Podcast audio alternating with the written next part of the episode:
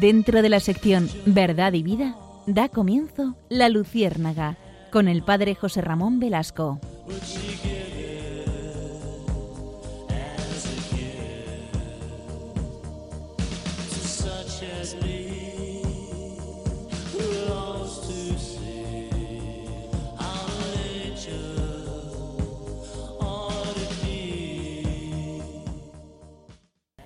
Un hombre fue a una barbería a cortarse el pelo y a recortarse la barba.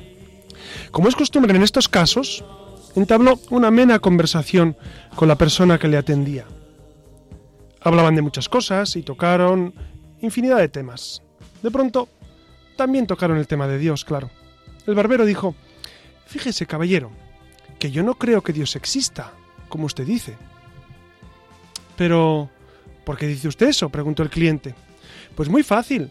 Basta con salir a la calle para darse cuenta de que Dios no existe. O dígame acaso, si Dios existiera, ¿habría tantos enfermos? ¿Habría niños abandonados? Si Dios existiera, no habría sufrimiento ni tanto dolor para la humanidad. Yo no puedo pensar que exista un Dios que permita todas estas cosas. El cliente se quedó pensando un momento, pero no quiso responder para evitar una discusión. El barbero terminó su trabajo y el cliente salió del negocio. Recién abandonada la barbería, observó en la calle a un hombre con la barba y el cabello largo. Al parecer, hacía mucho tiempo que no se lo cortaba y se veía muy desarreglado. Entonces, entró de nuevo en la barbería y le dijo al barbero, ¿Sabía una cosa? Los barberos no existen. El barbero dijo, ¿pero cómo que no existen? Sí, dijo el cliente, aquí estoy yo. No, dijo el cliente de nuevo, eh, no existen, porque si existieran, no habría personas con el pelo y la barba tan largo como la de ese hombre que va por la calle. Ah, los barberos sí existen, lo que pasa es que esas personas no vienen a la barbería. Exacto, dijo el cliente. Ese es el punto. Dios sí existe. Lo que pasa es que las personas no van hacia Él y no le buscan.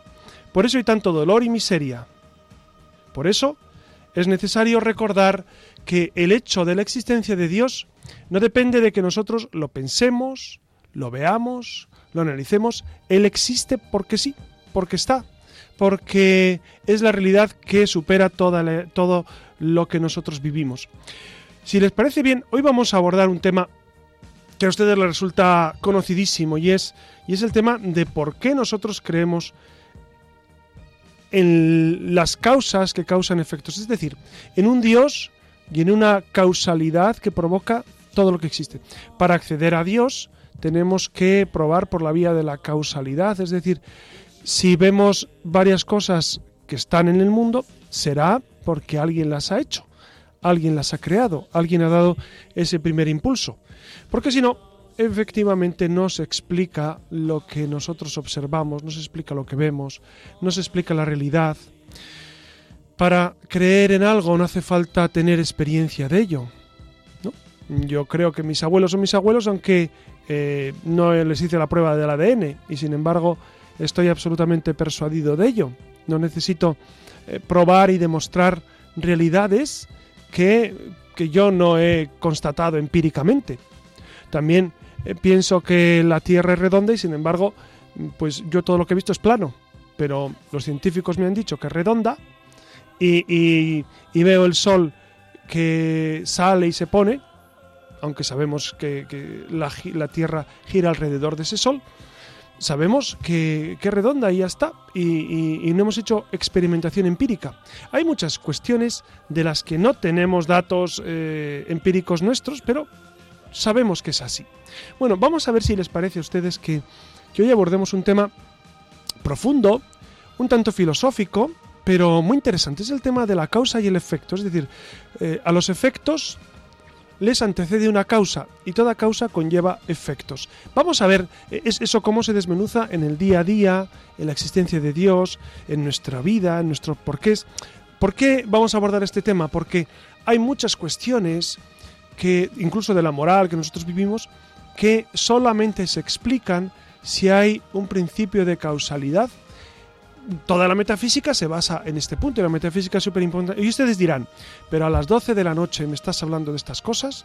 Bueno, miren, señores y señoras, si no hablamos ahora, ¿cuándo hablamos? ¿no? Es un tema muy importante y entiendo que para muchos dirán, hombre, pues me va a hacer un poco dormir. Bueno, pues ustedes duerman con la paz de Dios, que nosotros estamos aquí haciendo nuestra labor y nuestro deber de, de, dar argumentos de lo que creemos. La Luciérnaga busca siempre argumentar la fe que creemos firmemente. Fe y razón están siempre íntimamente unidos. Por eso, acompáñennos. Yo les, garantizo que va a ser un programa muy interesante, con muchas sorpresas, ya verán. Con eso compañera Fernández, buenas noches, Siria. Hola, buenas noches. Y Alex, que también en el control guía como cada noche este vuelo de la Lucierna. Acompáñennos, por favor.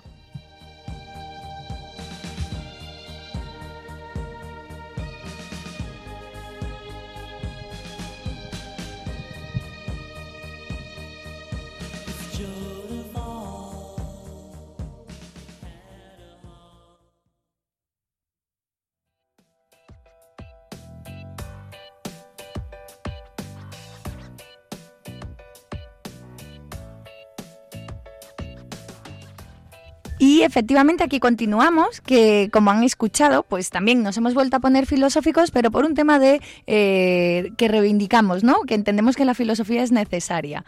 Así que, bueno, pues vamos a adentrarnos de manera, pues ya sabe, muy sucinta al desconocido mundo de la causalidad, o lo que es lo mismo, Dios que actúa en el mundo. Y como viene siendo una costumbre, para el arranque del programa, nos atrevemos un poco con esto de la etimología, porque nos gusta y además porque no sé si alguna vez se han planteado qué significa realmente eso de la palabra causalidad.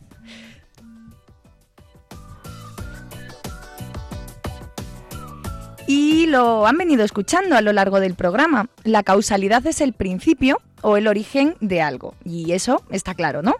en eso estamos todos de acuerdo. El concepto se utiliza para nombrar generalmente la relación que hay entre una causa y su efecto y puede utilizarse tanto en el ámbito de la física como de la estadística, de la filosofía y aquí me corregirá o no José Ramón, pero entiendo que también en la teología. Por supuesto, sí, en todos los ámbitos porque eh, todos los efectos tienen previamente una causa y entonces conocer la causa es también conocer el efecto y viceversa. Por eso es tan interesante en el estudio de, todas las ciencias. Claro, y seguramente a muchos de nosotros nos habrán dicho en las clases de filosofía que el origen de esta palabra tiene que ver con el término causa del latín o lo que es lo mismo razón o principio que motiva una acción, más el sufijo idad, que como saben es eh, la cualidad de algo. En ese sentido, haciendo un poco un trabalenguas, eh, la palabra causalidad quedaría algo así como cualidad de ser causal. Bueno, miren, Fácil, ¿verdad? miren para, que, para que lo entendamos rápido.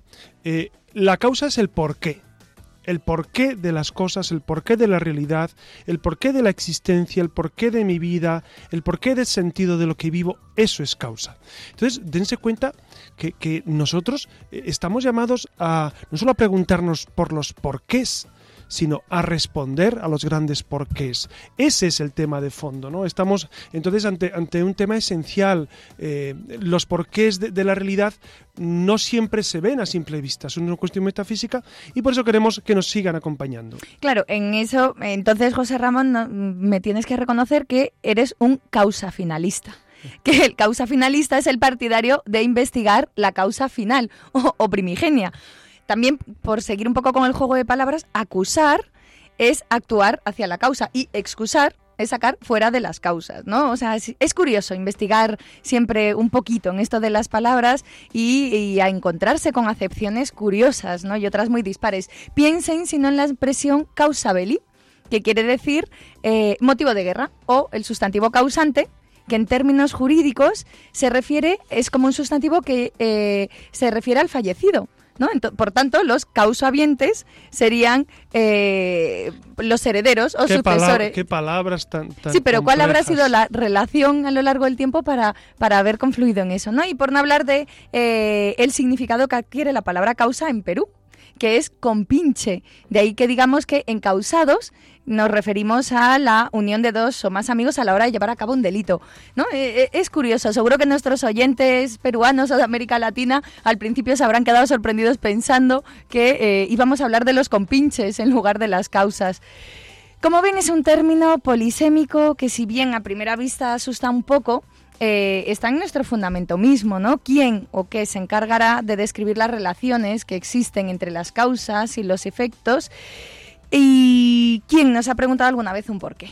es volver al origen, como decía José Ramón, a la fase primigenia del hombre y no vamos a ir tampoco más allá, no se asusten. Con volver la mirada sobre nuestra causa primera ya tenemos bastante. Fíjense que, en la filosofía, en la ciencia, en todos los ámbitos en el que uno se desarrolla, la gran pregunta, ¿saben cuál es? La gran pregunta es, ¿cuál es el origen? Ustedes seguramente, les voy a dar una pincelada de, historia de filosofía rápida. Los presocráticos, es decir, antes de Sócrates, decían, bueno, el origen debe estar en algo material, el fuego, el aire, la lucha de contrarios, el agua. Después llega Parménides, Sócrates, Platón y dicen, no, no, no, el, principio de todo es el ser, la causa es el ser. Fíjense que 25 siglos después de Sócrates seguimos preguntándonos, bueno, ¿y cuál es el origen de la realidad? ¿De dónde viene todo? De hecho, los astrofísicos, Stephen Hawking y compañeros, siguen preguntándose, bueno, ¿qué pasó en el Big Bang? o mejor dicho, ¿qué pasó justo el segundo anterior al Big Bang? Es muy interesante entonces el origen de todo. Por eso es, un tema crucial, es un tema apasionante, es un tema que suscita tanta controversia 25, siglos después de Sócrates. Fíjense, ¿eh? fíjense que es un tema inacabado, es un tema que continuamos preguntándonos. El otro día leía yo un artículo también sobre pirámides que existen en el mundo, aparte de las de, las de Egipto. Hay, hay pirámides en Bosnia, que mm, una de ellas dicen que es más, más alta que la de la más alta de Egipto, ¿no? Y bueno, son, son, teorías que están ahí, que están ahí fluyendo, pero la pregunta siempre es, bueno, ¿y cuál es el origen de todas esas pirámides? ¿Cuál es el origen de esa realidad eh, creada por el hombre? Eh, ¿Hay un porqué de fondo? Entonces, eh, es, es, apasionante el mundo de los porqués, el mundo del origen, el mundo de, de dónde venimos nosotros, de dónde viene lo que existe, de dónde viene la vida, de dónde viene el sentido profundo de nuestra existencia.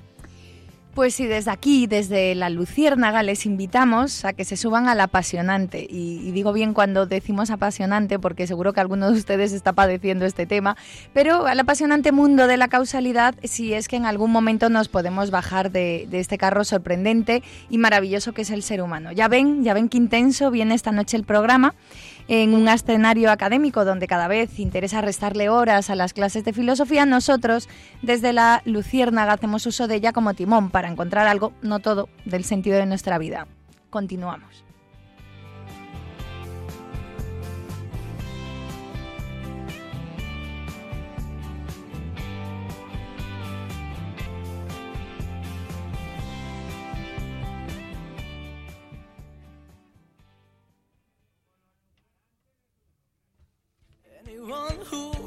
To enjoy the road till the madness down.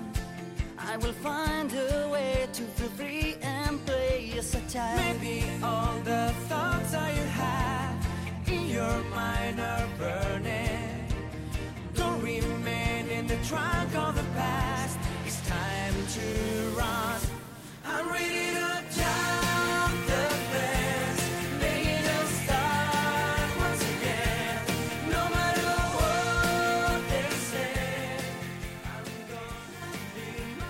Estamos escuchando el grupo al grupo Aurin con su canción Last Night on the Air, que trata sobre todo aquello que necesitamos expresar y que por algún motivo no hemos tenido ocasión de hacerlo. Precisamente de esto va nuestra sección.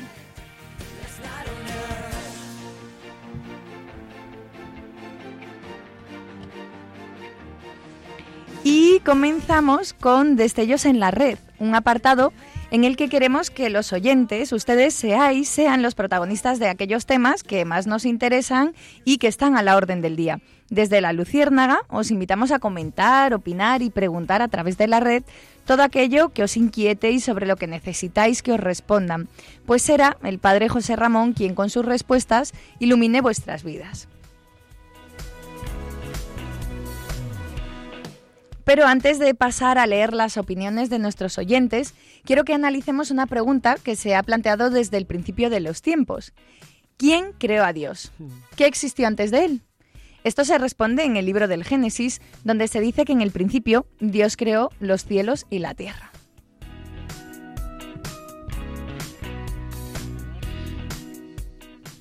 Este versículo que cuenta, cuenta que Dios actuaba antes del tiempo cuando Él creó el universo.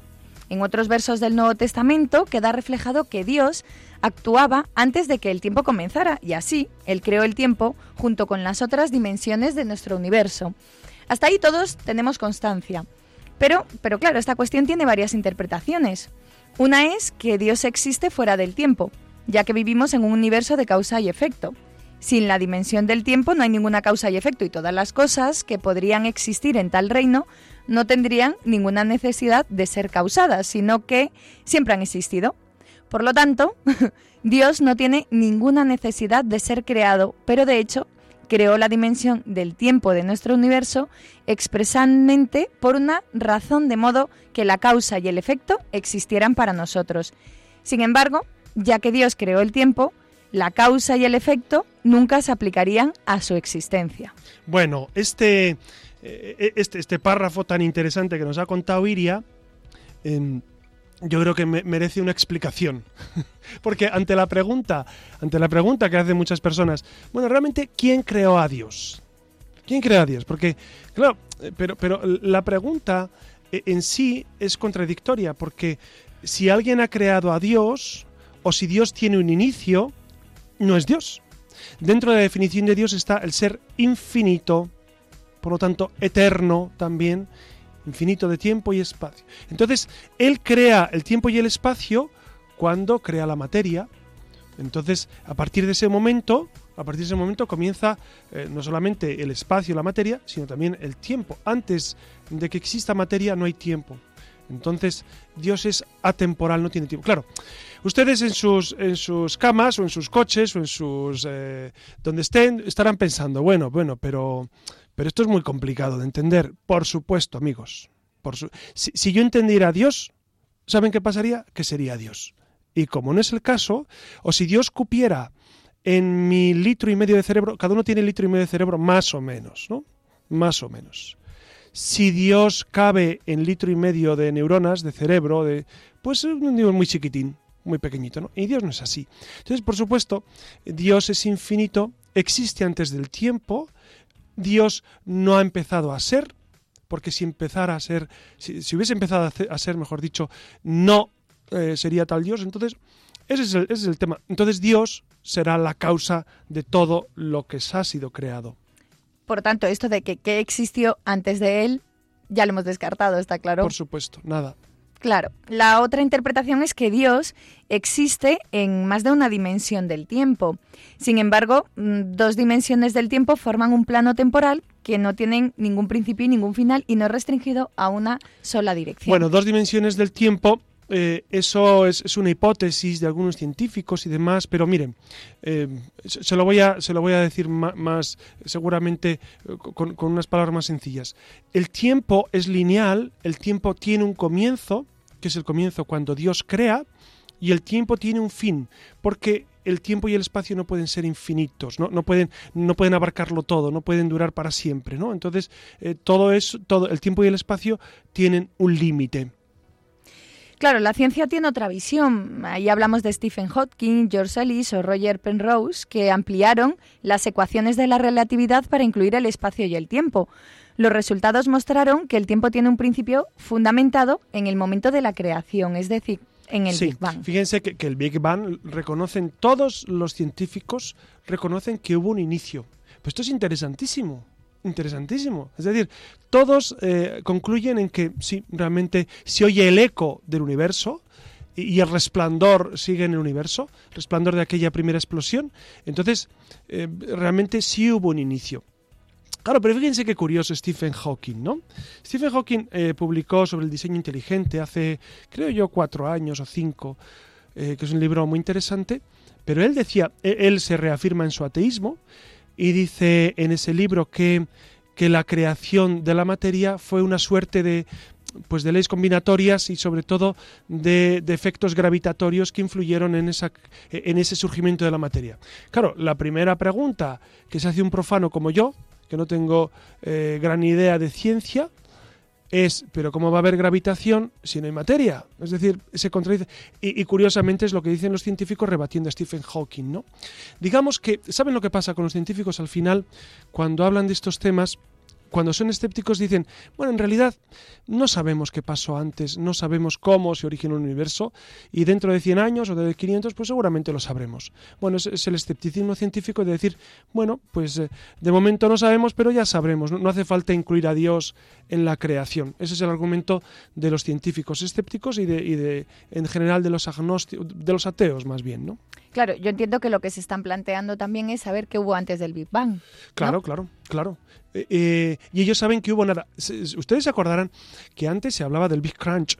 Big Crunch es la gran implosión. Es, es un universo que existía anteriormente, según algunos científicos, y que implosionó. Claro, eh, Stephen Hawking mismamente dice que, eso, eso es absolutamente inverosímil, que eso, eso no tiene ningún dato de, probabilidad. ¿no? Entonces, el Big Crunch se ha desechado desde hace tiempo y ahora eh, como, hipótesis más, más relevante es el Big Bang. No sé si ustedes saben que la hipótesis del Big Bang eh, fue formulada por un sacerdote belga, Lemaitre, Lemaitre en el año fue además eh, amigo, se carteó con, Einstein, estamos en el año 1928, y, él formuló el primero, pues esta hipótesis, esta hipótesis que es la teoría que, después se ha ido convirtiendo en, en una teoría, eh, o es decir, en una tesis, porque seguramente reviste el grado de credibilidad más alto dentro del mundo científico, ¿no? Y entiendo, entiendo yo, lanzo las preguntas que, que, que, me imagino que cualquiera de nuestros oyentes puede que se esté planteando. Y entiendo que el acelerador de partículas lo que pretende es buscar la causa primera, el, el es, como el darle al interruptor para que explosionara el Big Bang, ¿no?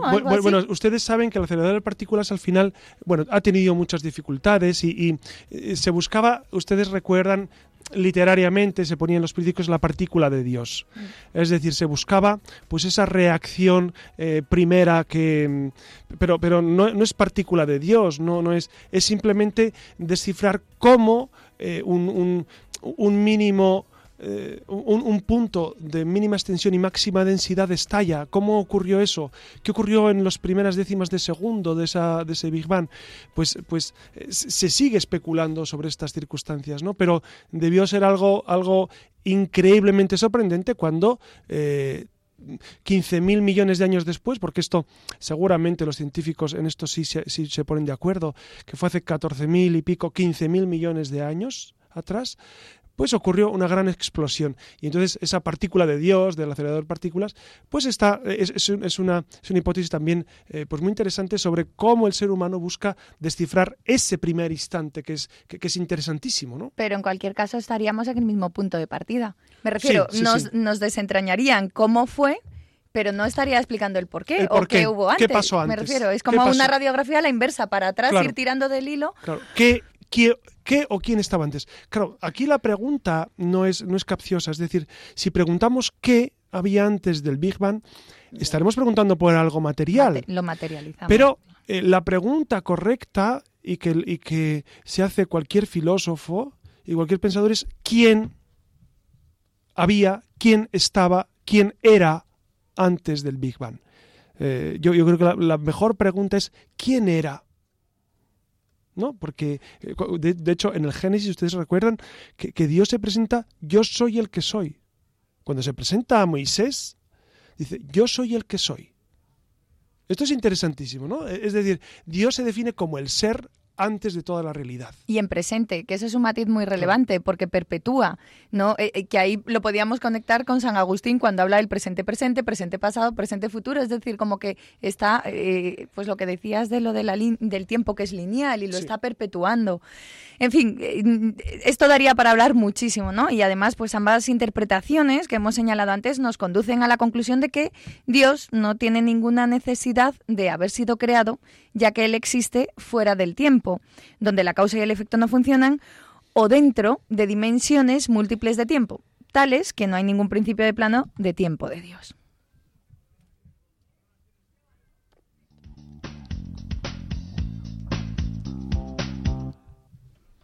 Y ahora sí, queridos oyentes, pasamos a las redes. Durante toda la semana nos habéis estado dejando opiniones y preguntas de todo tipo. Por correo electrónico, Manuel García nos escribe ¿qué dice la Biblia sobre la creación de Dios? Andrés pregunta por qué se nos hace tan difícil comprender la idea de la creación y vía Twitter, Pródigo eh, también plantea cómo es el tiempo anterior a la creación en el que Dios existe. José Ramón, ¿qué opinas sobre los comentarios de nuestros oyentes? Bueno, pues que son, preguntas... Eh, la primera es muy fácil. La primera dice, ¿qué dice la Biblia sobre la creación de Dios? Pues es evidente. Es evidente que eh, en, los capítulos primeros del Génesis, pues eh, hay, hay ese relato precioso de un Dios que es creador y providente. Dios crea de la nada eh, crea en, ese, en, ese, espacio de tiempo en el que va gestando pues eh, el, día, la noche, el agua, la tierra, los animales, las plantas y finalmente el hombre. Y entonces es un proceso de creación que luego, curiosamente, eh, los científicos dicen, no, no, en seis días, claro, pero que, que la creación y, el surgimiento de los planetas y de la vida también tuvo ese mismo proceso, ese mismo proceso físico, ¿no? También eh, cuando preguntan cómo es el tiempo anterior a la creación en el que Dios existe, eh, eso es preguntar por algo absolutamente desconocido. Es decir, no sabemos cómo, entre otras cosas porque no había tiempo antes de, antes de, la existencia de lo creado, ¿no? Entonces, eh, son preguntas pues que a todo el mundo le surgen y todo el mundo, cuando miramos las estrellas y vemos el cielo estrellado, pues nos suscita infinidad de preguntas. Ustedes saben que Kant Kant, que era grandísimo filósofo y, un gran creyente en Jesucristo, era, protestante, pietista, pues él, él decía que había dos cosas que le admiraban sobremanera. Una era el cielo estrellado por las noches y otra, y la segunda, la ley moral en su corazón. ¿no? Pues es verdad. Que, ese cielo estrellado y ese contemplar eh, la realidad de la creación nos admira, y, al mismo tiempo nos sobrecoge y nos, y nos llena de preguntas, nos llena de porqués y que solo se responden con, con un Dios, repito, que es creador y providente. Creador significa que, que, hace todo de la nada. Dios sí lo puede hacer, claro. Cuando, cuando esto se lo preguntas a la gente, dices, es muy difícil. Por supuesto, no es muy difícil, es imposible. Es imposible para nosotros, para Dios no. Y es providente, quiere decir que acompaña esa obra de la creación con amor. Es decir, el, amor de Dios va acompañando a la creación eh, en, todos los detalles y en todos los gestos y en todas las personas, en todos los individuos, Dios se compromete con lo que crea. Esto es muy bonito y muy interesante. Eh, Dios cuando crea también el alma humana en cada individuo, se compromete se compromete. Claro, el alma humana está absolutamente por encima de todo el resto de lo creado, ¿no? Porque el alma humana es, es, el alma racional, el alma que es capaz de devolver amor. El, ser humano es, es, la criatura hecha a imagen y semejanza de Dios, no el resto de las criaturas, no los animales, las plantas, las montañas, no están hechas a imagen y semejanza de Dios, ¿no? Claro, y de la creación, o sea, que eh, cuando preguntaba, ¿no? Manuel García, ¿qué dice la Biblia sobre la creación de Dios? Bueno, pues la, Biblia lo que dice sobre la creación, lo que hemos dicho al inicio, es, es, precisamente el Génesis, cómo, Dios crea en seis días, eh, pues todo, y al final eh, descansa, ¿no? Y, ese proceso, pues es un proceso, eh, es un género literario para explicar una realidad que supera absolutamente lo que nosotros conocemos. Ustedes saben que el Génesis, sobre todo el capítulo del primer al once, eh, porque el 12 ya comienza con la historia de Abraham, etcétera, del 1 al 11, es un modo de explicar realidades que superan eh, lo científico, lo histórico, que son realidades teológicas. Por eso eh, hablamos de género literario. Y entonces, el tema de la creación es un modo de explicar mm, ese amor providente de Dios por, por todo y cómo Dios está en el origen de toda la realidad. ¿Y cuándo, José Ramón, vamos a tener las respuestas? Cuando nos muramos. Fijaros que, fíjense ustedes, queridos amigos, si es que todavía siguen despiertos. Seguro que sí. Que em, la muerte que, es un tema fascinante que hemos tratado aquí y hay que volver sobre él porque es porque es, es, radical en nuestra vida volver sobre este tema porque nos ayuda mucho a vivir mejor no eh, el pensar en la muerte nos ayuda a vivir aquí em, con más esperanza, con más ilusión, con más ganas ahora que estamos en este tiempo de Adviento, ¿no? Eh, el, pensar la muerte nos ayuda a vivir aquí eh, siempre eh, como ciudadanos de dos mundos, del, del presente y del futuro. Pero como les digo, los que han pasado este mundo al Padre son los que conocen si ustedes quieren conocer, pues ya saben, vamos, no tenemos prisa por irnos con el Señor, cuando Él quiera. Pero quien conoce la realidad son nuestros familiares difuntos. Ellos sí conocen la realidad, ellos sí saben, porque están viendo a Dios cara a cara, o por lo menos rezamos para que le vean cara a cara pronto, ¿no? Eh, eso, eh, eso es fascinante, ¿no? Cuando, cuando llega el momento de la muerte, llega la gran iluminación a nuestra vida. Y a mí eso, eso me sorprende mucho porque aquí nos devanamos los sesos estudiando, escribiendo, comentando, argumentando, y sabe más eh, mi tatarabuela, que no sabía leer ni escribir, que eh, los grandes filósofos, los grandes teólogos y los grandes científicos de la actualidad, ¿no? Bueno, en cualquier caso, no hay, no hay que cejar en el empeño de, de, de, conocer. Bueno, gracias, gracias por tus respuestas, José Ramón. Y ahora os dejo planteados los próximos temas ciencia y fe y hombre. Así que abrimos hashtag ciencia y fe, luciérnaga, y hashtag hombre, luciérnaga. Decir hombre, eh, en este caso nos estamos refiriendo a... Bueno, sobre todo a la dignidad humana, porque dense cuenta que este tema del hombre que abordaremos dentro de, pues, dentro de dos programas, es un tema fascinante porque es la libertad del hombre hasta dónde llega, hasta qué punto el, el hombre es libre, hasta qué punto estamos tan condicionados por nuestra realidad, por, por lo corpóreo, hasta qué punto también esa dignidad humana está siendo pisoteada en tantos ámbitos, ¿no? Eh, vemos que incluso a nivel de hay, motivos religiosos o pseudo religiosos que, que, hacen que otros hombres mueran. Es decir, una idea vale más que una persona. Eso es un tema muy interesante. O una religión, en este caso la musulmana, vale más que, que la vida de un hombre. ¿no? O eh, también hay otro tema que, tenemos que hablar y es eh, precisamente esa distinción radical entre un hombre y los animales. En, las clases de filosofía, cuando doy clases, una de las preguntas de los primeros eh, días es si alguien tiene perro, varios levantan la mano y entonces les pregunto el nombre del perro y seguidamente les digo, ¿y sus perros son inteligentes? Y todos dicen que sí.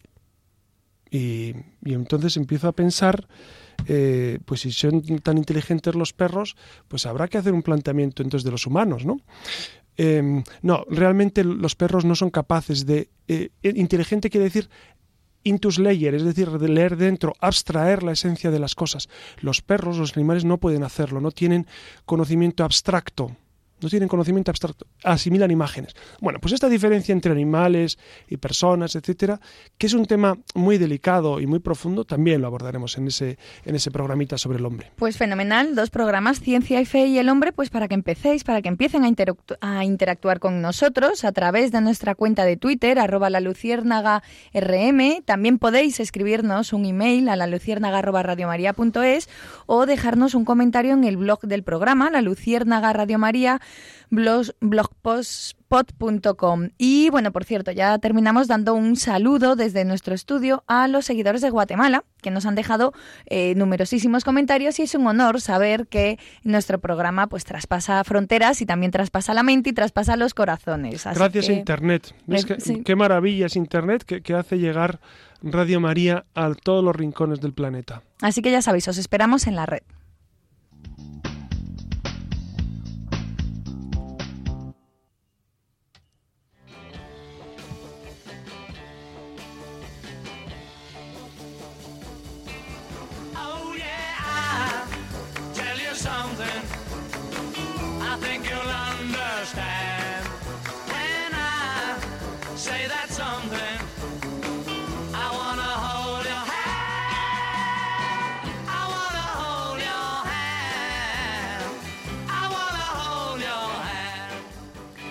Y retomamos esta andadura cultural radiofónica que hoy, como saben, pues eh, venimos abordando todo lo del universo de la causalidad, del universo de los porqués.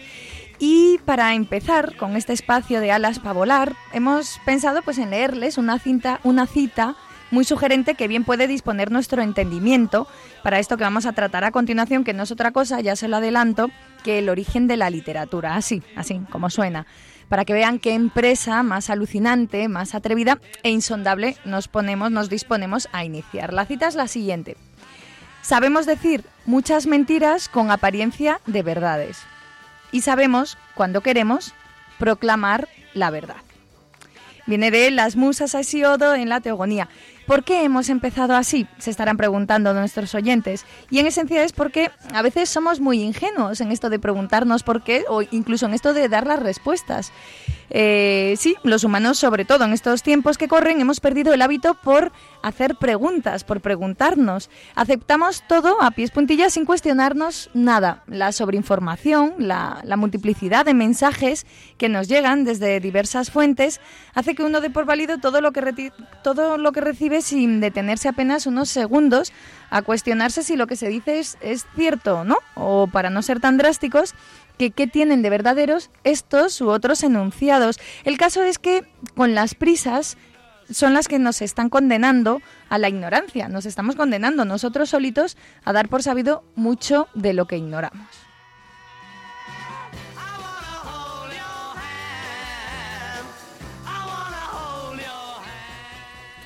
Y dicho esto, eh, ¿cuál ha sido el origen o la causa primera de la literatura? Pues con la premisa, en primer lugar, de que la literatura y la escritura no son sinónimos.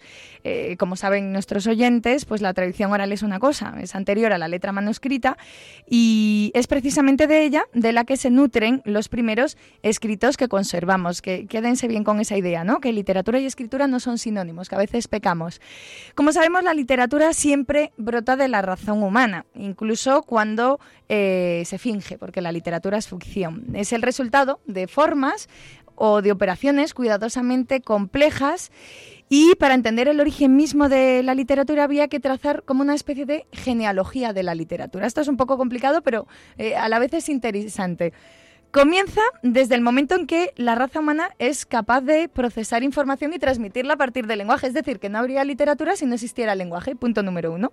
Los pueblos mal llamados primitivos empiezan a observar fenómenos naturales, como puede ser una tormenta, la sequía, y, el hombre comienza a establecer relaciones entre los fenómenos y a buscar explicaciones. Es lo que nosotros llamamos mitos. Es ahí donde comienza la mitología, intentar explicar. La, mitología escrita fue parte fundamentalmente de Homero, ¿no? Hay, hay, antes de Homero algunos relatos, pero Homero con la Ilíada de la Odisea, ustedes saben que, comienza eh, digamos, esa, a, ir eh, captando los mitos que ya existían irlos escribiendo y eh, desde luego la mitología griega es fascinante por las enseñanzas que tiene también para, para nuestra vida, cómo ellos trataban de explicar la realidad.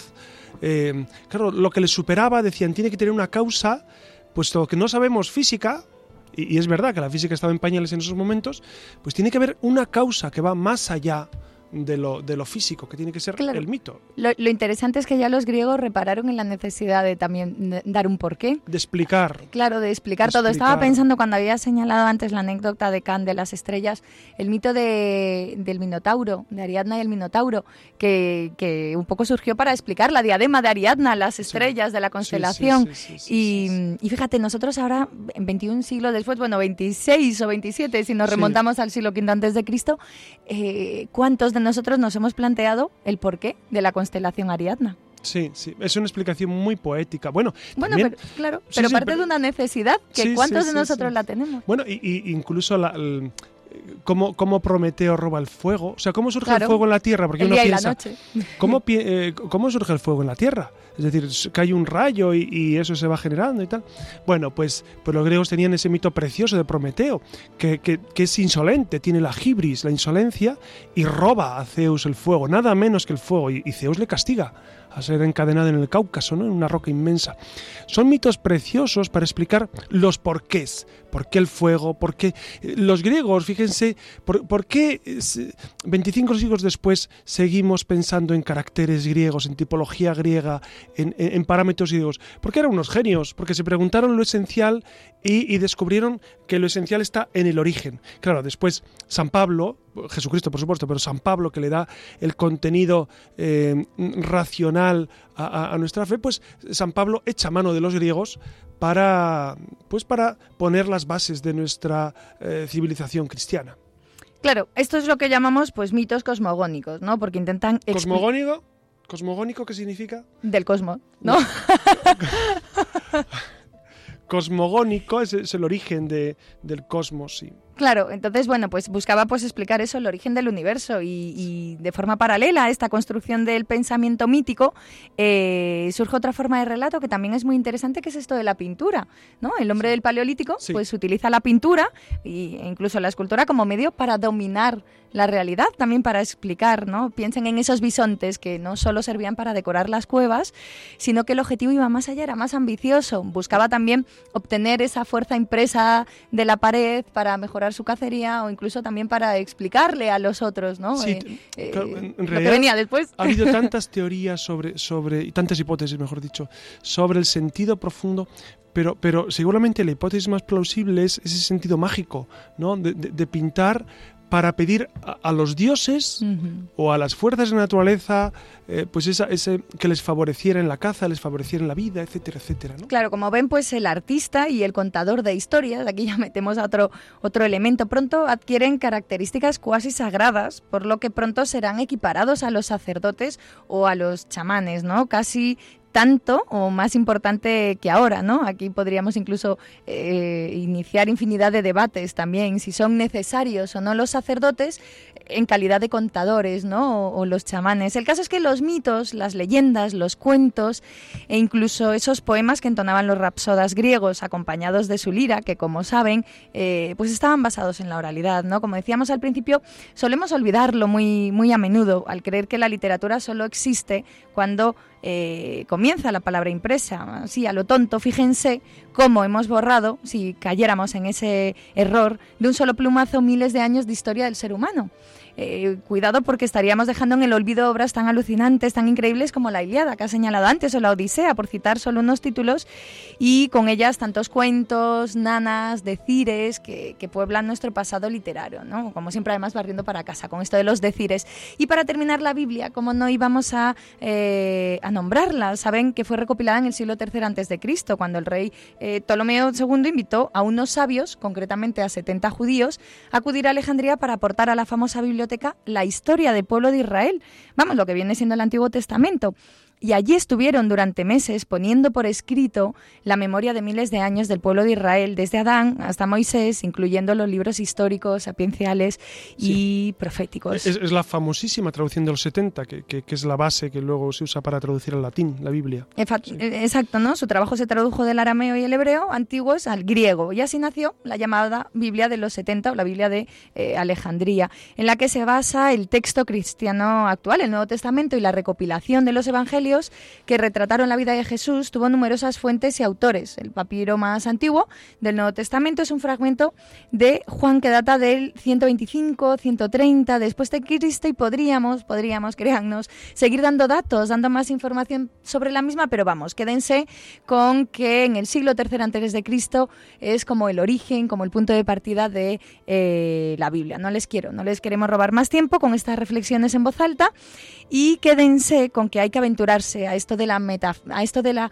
de la metafísica, de los de las preguntas, del porqué, de las causas que está en la naturaleza misma del ser humano, buscar eh, plantear preguntas, buscar respuestas, construirlas.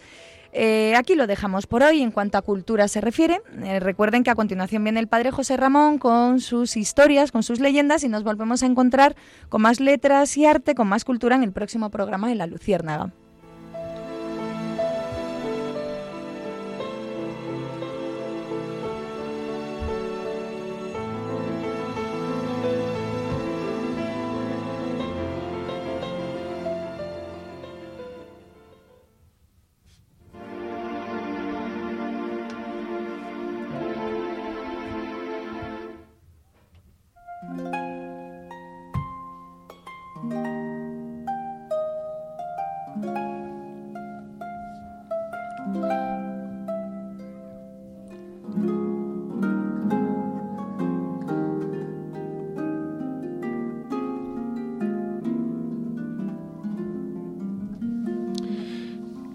En el año 1870, l- en el Concilio Vaticano I, se definió que eh, precisamente a través de la razón el hombre puede demostrar la existencia de Dios.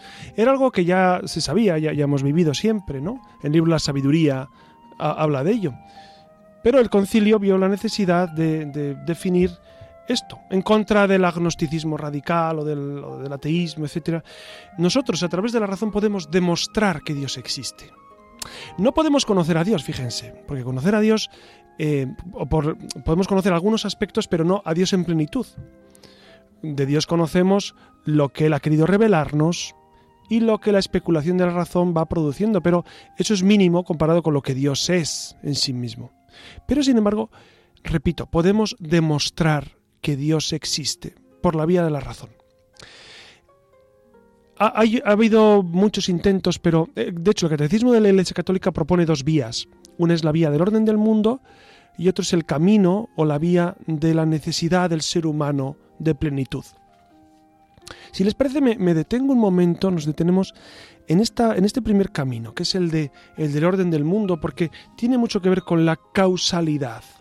¿Qui- ¿Quién propuso eh, estas cinco vías, cinco caminos para demostrar la existencia de Dios? Santo Tomás de Aquino. Santo Tomás de Aquino eh, propuso cinco vías para demostrar que Dios existe, que son vías basadas en la causalidad. Es decir, si observamos efectos, quiere decir que ha existido una causa que los ha precedido. La primera vía que propone Santo Tomás es la vía del movimiento, es decir, existe movimiento en el mundo y, ese movimiento necesita que haya un motor inmóvil que lo haya impulsado, es decir, un primer motor inmóvil que haya originado el resto de los movimientos. Esto es, obvio. La, la segunda vía es la de las causas eficientes. ¿Qué significa esto? Pues que eh, tiene que haber una primera causa que origine las demás causas, los demás porqués. Todo tiene que tener un origen en una causa eficiente. La tercera vía es la de la contingencia, el ser necesario. ¿Qué es la un, un ser contingente? Es el que tiene principio y fin. No, nosotros tenemos principio y fin. Y un ser necesario es el que no tiene principio ni fin.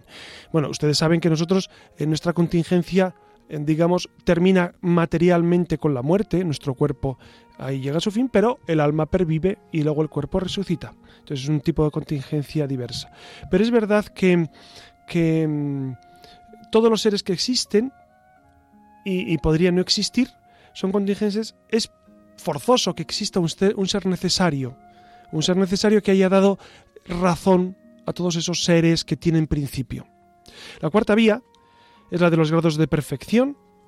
Dice Santo Tomás que puesto que todas las cosas existen, según grados, bondad, verdad, etc., debe también existir un ser que posee todas las perfecciones, porque se las ha dado. Luego ese ser está en el origen de lo creado. Y la quinta vía es la vía del orden o de la finalidad. Y dice San- Santo Tomás que existe un diseño o un fin en el mundo, por lo que ha de existir un ser inteligente. Existe un orden, existe un, un- un porqué en nuestra realidad puesto. eh, entonces, tiene que haber un ser que haya dotado de orden todo lo que existe. Estas son las cinco vías de Santo Tomás. Como ven, son vías formuladas, son caminos formulados en el siglo XIII, basadas en el principio de causalidad, en las causas, ¿no? En los grandes porqués. ¿Ven por qué este, este, este programa era muy interesante? Por lo menos a mí me lo parece. Ustedes dirán, pues no es para tanto. Bueno, a mí me parece interesantísimo descubrir que precisamente nuestra fe en Dios es una fe basada en la razón y que podemos demostrar que Dios existe porque Dios es causa de todo, Dios es origen, Dios es quien ordena, Dios es el ser necesario que no puede no existir, etcétera, etcétera. Queridos amigos, muchas gracias por acompañarnos. Realmente es un placer para nosotros estar con ustedes y, y sobre todo también recibir eh, pues sus aportaciones, sus preguntas, porque eso interactúa con nosotros y, y- y hace saber, nos hace saber que, que más allá de nuestros micrófonos, en sus receptores, están ustedes eh, pues escuchando y que en algo les seguramente les ayuda a los que les contamos. Buenas noches, Alex. Buenas noches, Siria. Buenas noches. Y buenas noches a todos ustedes. Les ha hablado su locutor José Ramón Velasco.